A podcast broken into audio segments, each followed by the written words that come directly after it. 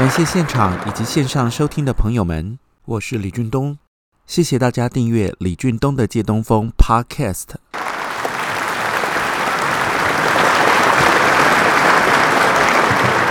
今天是二月二十二日，星期一，演讲内容将同步上传，让大家的线上学习更顺畅。欢迎加入脸书俊东老师三六五粉丝专业，取得及时的互动资讯。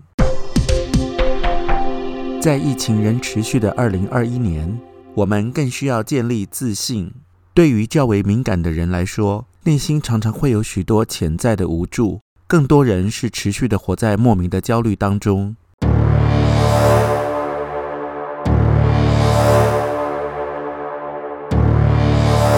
自信其实是透过学习而来。大多数的人习惯压抑，因为担心出错，所以选择隐藏自己。每个人的成长过程或多或少都受过伤，因为经历过无数的挫折和失败。有些人为了避免再次受伤，就会先行划清界限。我来说一个与自信心有关的故事：谁是世界上最伟大的动物？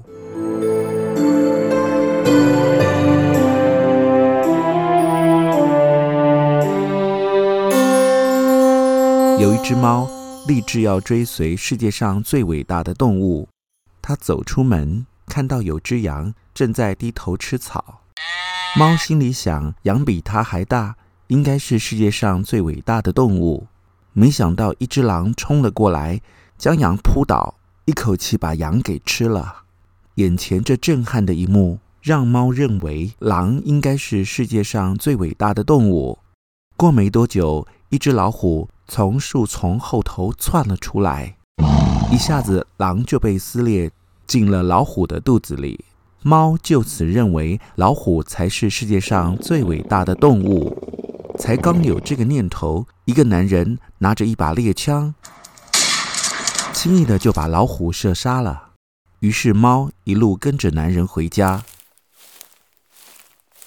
才一进房里，就听见女人大声的对男人吼叫，男人低着头向女人道歉，而猫这时才了解到，原来女人才是这世界上最伟大的动物啊！才刚做了这样的结论，一只老鼠从墙角跑了出来，女人看见老鼠，不断惊声尖叫，害怕到脸部扭曲，简直就要魂飞魄散。猫心里想。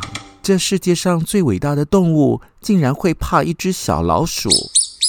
猫以迅雷不及掩耳的姿态，一把抓住了老鼠。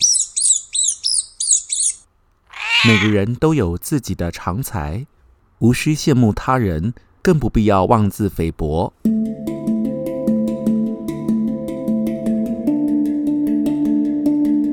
当无常已经变成日常，建立自信。过自己想要的生活。我是李俊东，感谢收听李俊东的借东风 Podcast。谢谢，谢谢大家。